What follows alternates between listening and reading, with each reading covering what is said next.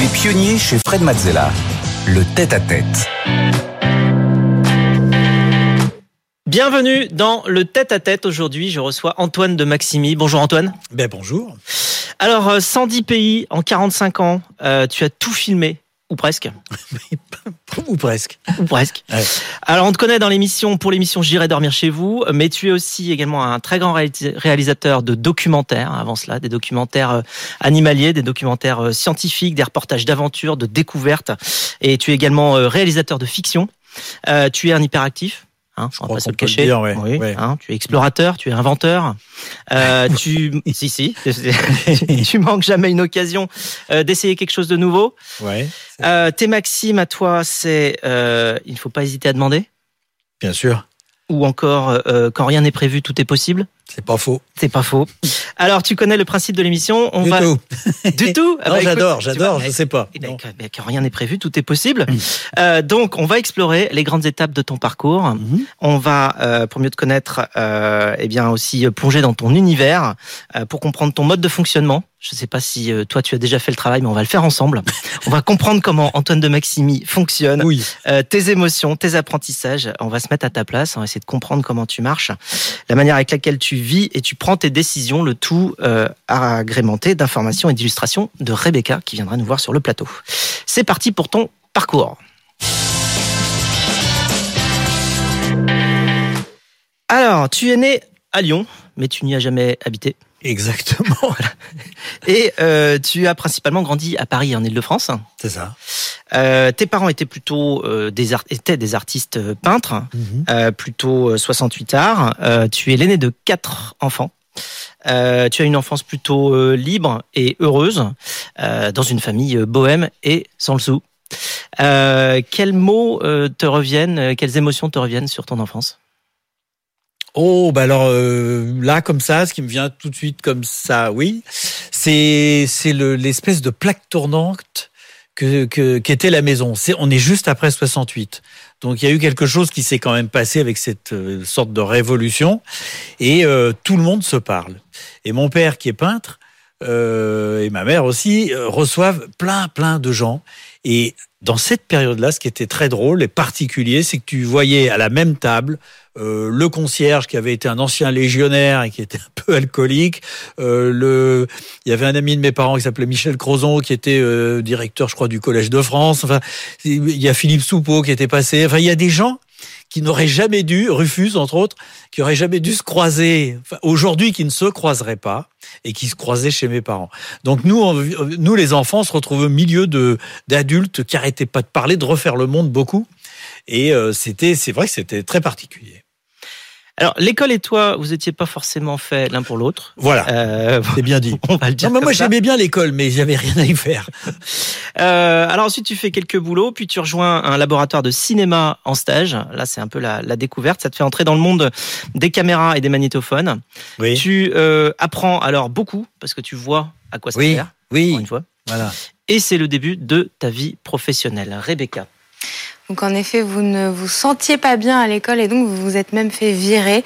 Vous commencez euh, donc votre carrière comme ingénieur dans les rangs du cinéma des armées et c'est là où vous découvrez le métier de réalisateur. Vous poursuivez ensuite euh, comme grand reporter pour CBS News. Vous êtes envoyé à Beyrouth pendant la guerre civile des années 80. Vous couvrez aussi la guerre euh, Iran-Irak en tant qu'ingénieur du son et c'est là où vous vous découvrez aventurier dans l'âme et passionné des reportages et du voyage. Au fil de vos expéditions, vous apprenez tous les métiers, de cadreur, monteur à réalisateur. Et c'est évidemment sur le terrain, dans cette posture d'ouverture et de curiosité, en apprenant au contact du réel, que vous devenez euh, le spécialiste des voyages à l'étranger, actualités internationales, films animaliers et expéditions scientifiques qui vous ont valu des centaines d'heures de programmes. C'est bien. Moi, je, je- Assez résumé. Alors, du labo de cinéma à la guerre euh, Iran-Irak, c'est allé un peu vite. Euh, tu avais une intention ou bien tu t'es laissé guider par euh, la lumière, l'action, le son? Je crois que c'est un peu la vie qui m'a emmené. Bon, je, je, je pense que je, je, je poussais toujours pour aller dans certaines directions de voyage, aller plus loin, aller. Mais, mais en même temps, j'avais pas une idée fixe. C'est-à-dire que j'ai toujours lancé des pistes à droite, à gauche, etc. Et puis, il y a les trucs qui avancent bien. Donc, tu as tendance à aller dans ces directions-là. Mais de temps en temps, j'ai relancé des, des, des projets euh, un peu à angle droit parce que parce que parce que j'ai compris il y a longtemps qu'on n'a qu'une vie. Moi vraiment je reste convaincu de ce truc. Oui, tu as reçu une carte de ta marraine à décidé- 7 ans d'ailleurs. C'est ça et j'ai décidé d'en profiter de cette vie. Et alors le journalisme, journalisme scientifique et animalier, c'est venu comment? C'est parce que tu as. Alors moi ça m'amuse parce que déjà faut pas oublier que j'ai arrêté, euh, j'ai le brevet. J'ai même pas raté mon bac, je l'ai pas passé. Et euh, en fait j'avais un esprit très scientifique. Et j'ai fait beaucoup de films scientifiques parce que ça m'intéressait. Je me suis retrouvé au départ comme ingénieur du son sur ces tournages. Mais je me rendais compte que, à la limite, euh, je, je le sentais mieux que le réalisateur. Puis je voyais les questions qu'on aurait pu poser. Et surtout, j'apprenais. J'apprenais en dehors du cursus euh, scolaire où tu as un mec qui te parle, le prof, et que toi, tu dois apprendre à ce moment-là. Non, c'est moi, je posais des questions et j'ai appris énormément de choses. Et c'est pour ça qu'après, j'ai pu faire des documentaires scientifiques. Alors tu as réalisé justement euh, des documentaires scientifiques animaliers, beaucoup, une trentaine. Oui. Et puis un jour, euh, tu as l'idée farfelue de t'accrocher sur le corps de paluches, comme tu dis, c'est-à-dire Oui. de, de caméras. Euh, tu inventes un nouveau type de reportage. C'est venu comment Et est-ce que tu te souviens de la première fois que tu as Oh oui. enfilé ton accoutrement? Bah, c'est très intéressant parce que j'ai eu cette idée de faire euh, un. Comme j'étais caméraman, réalisateur, je pouvais tout faire tout seul. Je me suis dit, ça m'amuserait. Il y a eu plein d'autres raisons qui m'ont poussé à faire J'irai dormir chez vous. Mais pour répondre à la question, j'ai, je me suis dit, il faut que je mette une caméra là qui filme les gens en face, un harnais, une tige, une autre caméra. Ça, j'ai trouvé que c'était le bon système. Troisième caméra à la main. Et j'ai trouvé une boîte qui m'a prêté du matériel, qui m'a bricolé ça en trois, trois coups de cuillère à peau, on va dire. C'est boîte s'appelle Horus.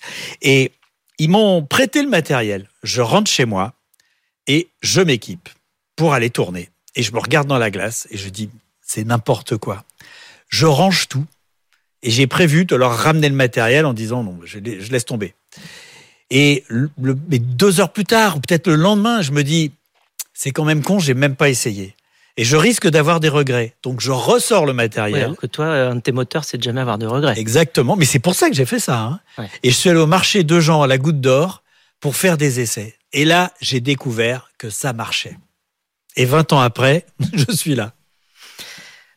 Alors, après toutes ces émissions, et on, on aura l'opportunité de revenir sur euh, ce que ça veut dire, tu as eu envie de faire une fiction aussi. Euh, J'irai cette fois mourir dans les Carpates.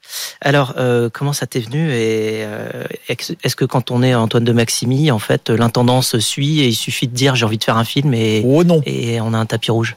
Non. Alors en fait, quand j'ai j'ai vécu tous ces tournages, tous ces, ces voyages avec J'irai dormir chez vous, je me retrouvais souvent, quand même régulièrement, dans des séquences, des moments qui étaient compliqués.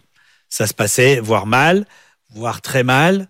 Heureusement, à chaque fois, j'arrive à m'en sortir. Mais forcément, t'imagines ce qui aurait pu se passer.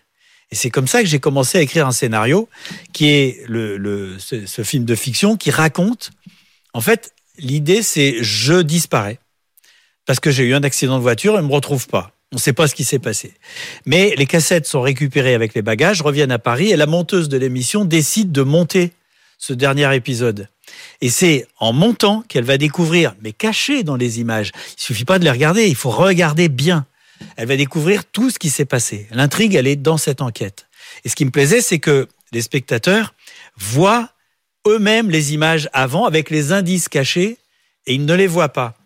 Donc ça, ça me plaisait beaucoup. Et je me suis dit, tu parles, l'émission, elle cartonne, elle marche bien. Si je fais une fiction sur cette émission, je vais trouver l'argent facilement. Pas du tout.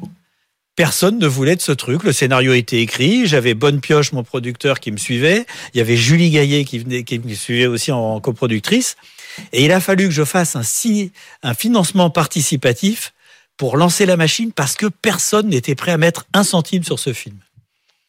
Eh oui. C'est bizarre. Comme quoi, c'est toujours compliqué. Enfin, en tout cas, moi, j'ai vu euh, J'irai mourir dans les Carpates. J'ai bien cru qu'on allait te perdre au fond de cette grotte. Je me suis bien demandé comment t'allais en sortir. Dans le film, tu restes combien de temps au fond de cette grotte? Je sais plus. C'est un bon 15 jours. Hein. Ah oui, peut-être plus. oui, même. tu y dors. Oui, oui, oui, oui, plus- tu plus longtemps que ça, de l'eau. Enfin, oui, non, on, on se met vraiment à ta place. Alors maintenant qu'on connaît un peu mieux ton parcours, tes galères aussi, euh, on va entrer dans ton monde, celui de l'aventure, de l'innovation et de la réalisation.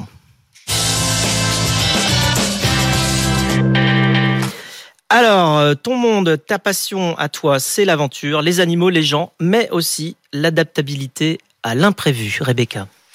Parmi euh, vos moments, vos souvenirs les plus extraordinaires, le Japon. Déjà, vous y êtes allé euh, sur un coup de tête, sans prévenir personne, même pas la production, qui croyait euh, d'ailleurs que vous étiez au Maroc.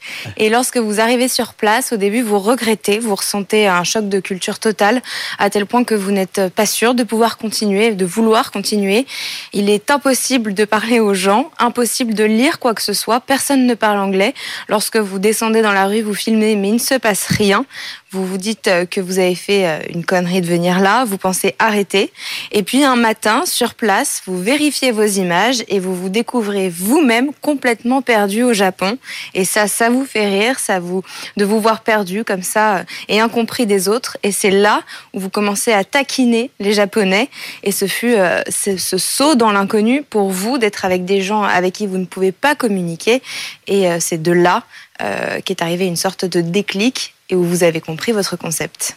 C'est vrai, c'est vrai, et c'est très drôle parce que le premier épisode, personne ne le sait, avait été coproduit par France 2. Et à un moment, c'était le Mali. On leur a fait voir l'épisode, évidemment. Et à un moment, je me retrouve sur une barque où je ne peux pas communiquer avec les gens. Et euh, moi, premier tournage, je savais pas trop. Je, je, me suis déballonné, je suis descendu du bateau en disant bah voilà, j'arrive pas à parler, euh, je sais pas quoi faire. Je, je, je trouve que je sais pas s'ils reviennent dans 15 jours ou dans deux jours, euh, je peux pas y aller.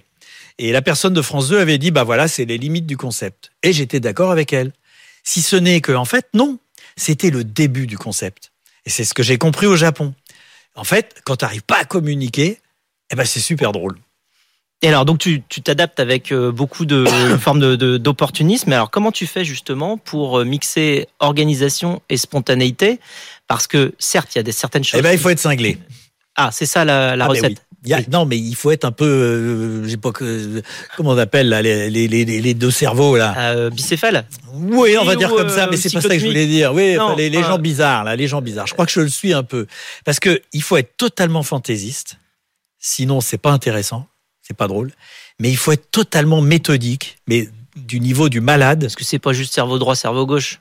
Tu sais, c'est un petit peu ça. mais je sais plus, il y a un mot. Oh, tant pis. C'est pas grave, c'est pas important. Mais bipolaire. Si t'es pas, c'est ça.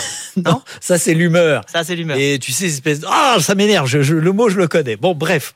Mais quand tu as, il faut être hyper méthodique parce que sinon, tu vas faire de bonnes choses, mais tu vas pas ramener les images. Et à un moment, j'ai cherché des gens pour me remplacer et j'ai trouvé j'ai pas cherché énormément parce que je suis pas le seul sur Terre à pouvoir faire ça. Mais il y avait des gens qui me ramenaient les images, mais qui étaient pas drôles. Et puis des gens qui étaient super drôles, mais qui ramenaient pas les images. Parce que c'est pas simple. Il faut être un petit peu euh, cintré. Mais alors, qu'est-ce qui te motive vraiment au fond? Ben, c'est de, c'est de, de, moi j'aime bien, c'est ramener des images. Même quand j'ai commencé, avant j'irais dormir chez vous. Ce que j'aimais bien, c'est vivre quelque chose, donc ces expéditions scientifiques, et ramener un film qui soit le reflet de ce qui s'est passé. C'est dans ce sens que je dis souvent que je suis pas journaliste. D'ailleurs, j'ai jamais eu de carte.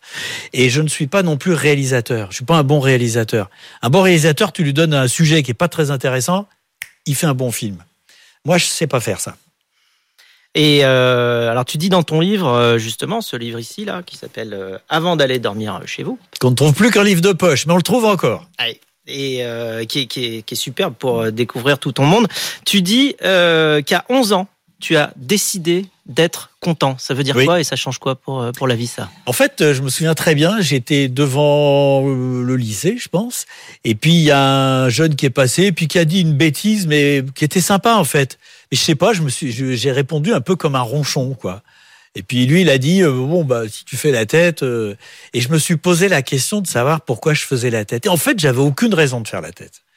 Donc j'ai commencé à me dire c'est stupide.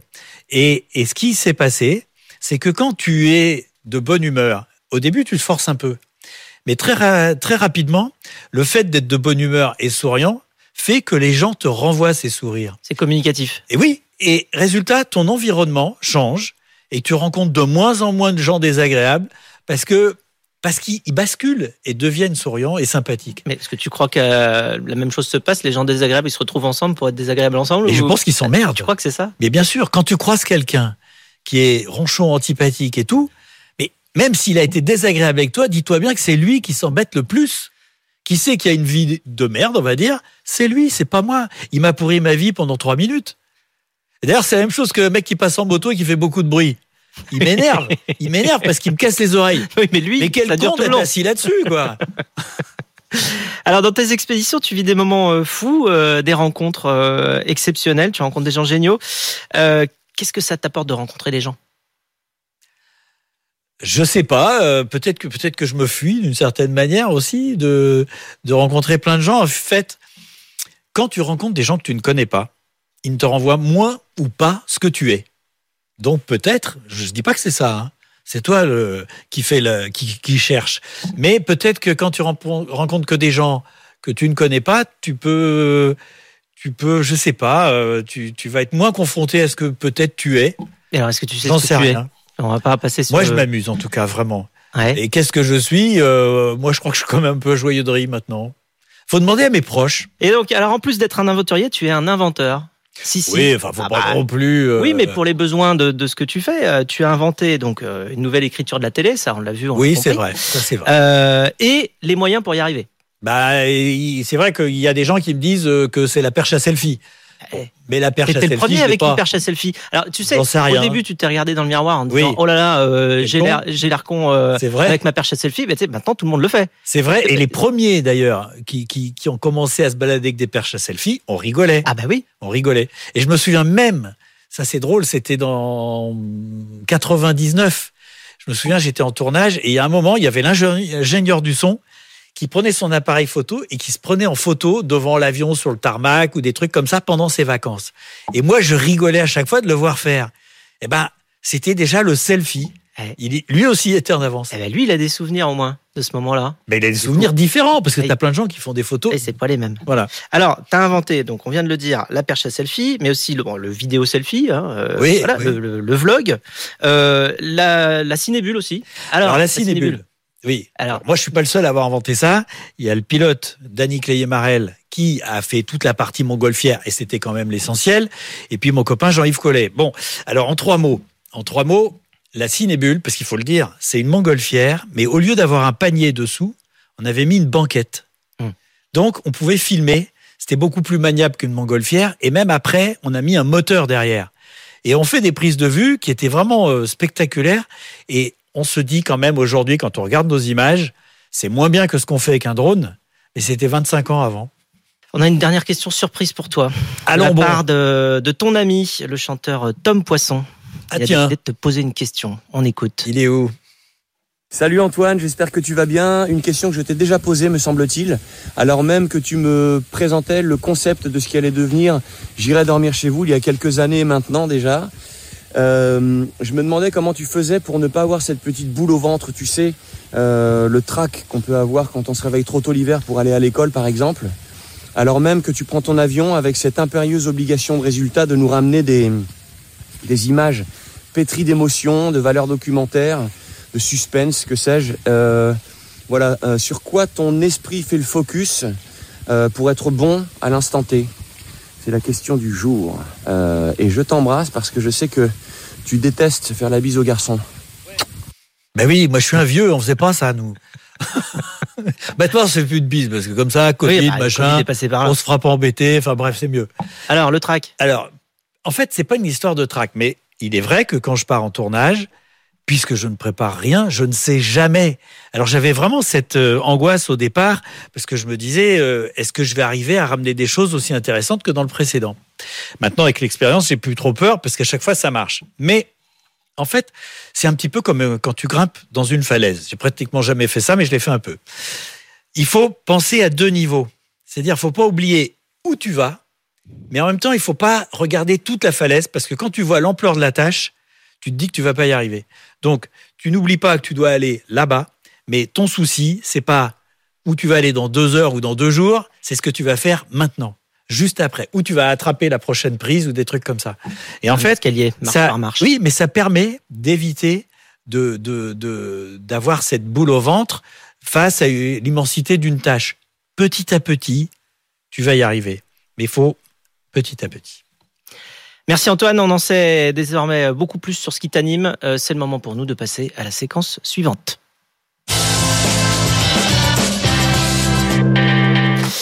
Et on voudrait parler de ton dernier projet en cours. C'est quoi déjà Parce qu'on est plein? J'irai dormir Rebecca chez est là, les Gaulois. Ah, les Gaulois, mais c'est plus un projet pour moi.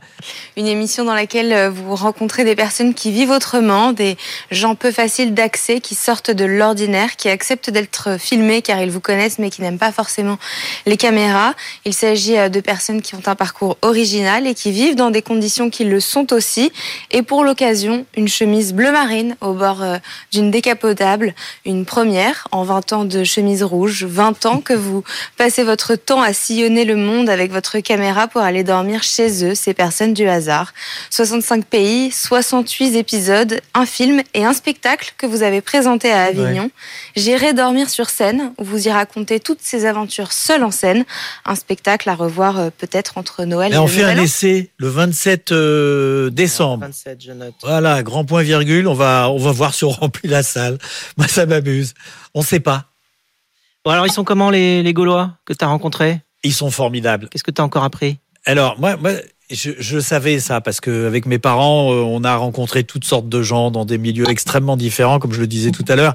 Et euh, il y a un truc qui était vraiment bien, c'est que arrivant, moi aujourd'hui, parce que je suis quand même connu par beaucoup, beaucoup de Français, eh bien, il y a plein de gens qui seraient vachement sur la défensive parce qu'ils ont peur qu'on déforme leurs propos, qu'on dise pas euh, la vérité ou qu'on interprète des choses, etc. Moi, quand je suis arrivé, ils ont, ils m'ont accueilli, mais comme un ami. Tu vois, un pote. Je veux dire, ils m'ont jamais vu. Ils ouvraient les bras, quoi. Et, et ça m'a permis d'avoir des séquences qui sont vraiment étonnantes parce que c'est des gens parfois qu'on fréquente pas, qui sont hyper discrets ou alors qui, que, dont on peut avoir peut-être peur, j'en sais rien, et qui sont en fait vachement sympas. Et tous, tous ces gens, je dirais, qui m'ont un peu ouvert leur cœur. Et en fait, cet épisode, j'irai dormir chez les Gaulois, qui est particulier, eh ben, il fait vachement de bien. Tu vois des Français et que des Français souriants. Ça fait plaisir. Ce sera probablement le meilleur épisode de la série. En tout cas, on, on l'espère. C'est différent. C'est surtout ça. Et c'est l'heure pour nous de passer déjà à la séquence quiz de cette émission. C'est le Alors, Quizella. Bah, c'est comme à l'école, hein, je suis très mauvais, moi. oui. Ah, tu vas voir. Ah, ça va bien se passer. Alors, séquence Quizella. Euh, maintenant, dont voici les règles. C'est très simple. Je pose des questions, il faut répondre et ça va vite. T'es prêt? D'accord. Un mot, deux mots, oh, Un petit peu plus. Enfin, tu, euh, rapidos. voilà, le temps de, de- Faut que ça dépote. faut que ça dépote. Donc c'est parti. Ton épisode préféré de J'irai dormir chez vous? J'ai horreur de choisir, mais alors plein, le Japon. Non, je peux pas choisir. De Japon, tu l'as dit. Ouais, d'accord. Allez, tiens. La culture euh, que tu as le plus appréciée au cours de tes voyages? Ben, l'Inde, c'est un endroit absolument extraordinaire, un pays extraordinaire, parce que il y a pas qu'une Inde. C'est très, très varié d'un endroit à l'autre. L'objet avec lequel tu pars à chaque fois en voyage, hors tes caméras. Et alors le téléphone, Et hors le téléphone. parce Oui, que le téléphone. Oui, non, t'es obligé. Alors un autre, un autre. Euh, ben, j'ai emmené pendant des années et des années un couteau suisse. Ouais. Mais plus ça va, moins il me sert. Je sais pas pourquoi.